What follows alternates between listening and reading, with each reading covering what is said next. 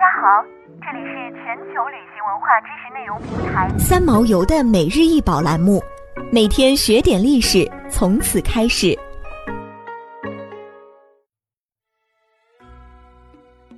每天学点历史，从每日一宝开始。今天给大家分享的是来自古埃及奥克亨纳坦王朝的彩釉螺纹宽项圈。这个项圈总长度为五十点八厘米。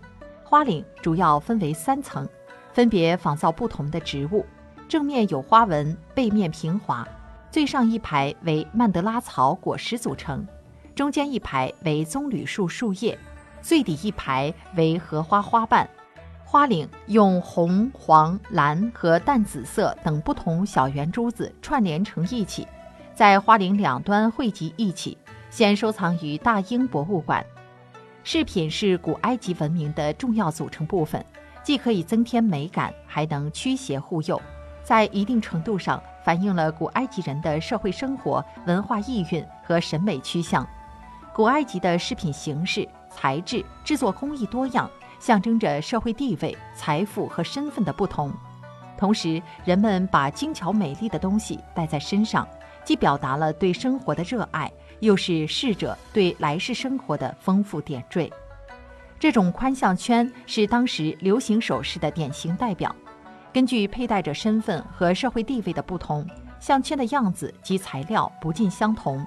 荷花在古埃及象征纯洁和再生，荷花图案经常构成首饰的组成部分。在参加社交活动时，上层社会的女子还会把含苞待放的荷花插在盘起的头发上。男女宾客手握一朵绽开的荷花，建筑物的柱头也经常呈荷花形状。项圈的第一排为曼德拉草的果实，曼德拉草又称为风茄，别名独参茄、向阳花或毒苹果，原产地为欧洲，分布于喜马拉雅、西亚、中东巴勒斯坦、北非及南欧地中海等地。曼德拉草不管生长在什么地方。都被视为具有神奇魔力的植物，这种观念可以追溯到远古时期。它的根茎部分叉形，很像是一个粗糙的人体，由此人们就认为它可以防止人类无嗣、动物绝种，能促使不育的妇女怀孕，无情的人有情。从《圣经·创世篇》第三十章第十四至十七节中可以看到，刘辩如何在麦地里寻得了一些曼德拉草。拿回家来给他的母亲利亚，拉杰由于没有孩子，又如何跟利亚做交易？恳求利亚给他一些，人们便赋予了他一种迷信色彩，即曼德拉草是美好的化身，它象征着财富和幸福。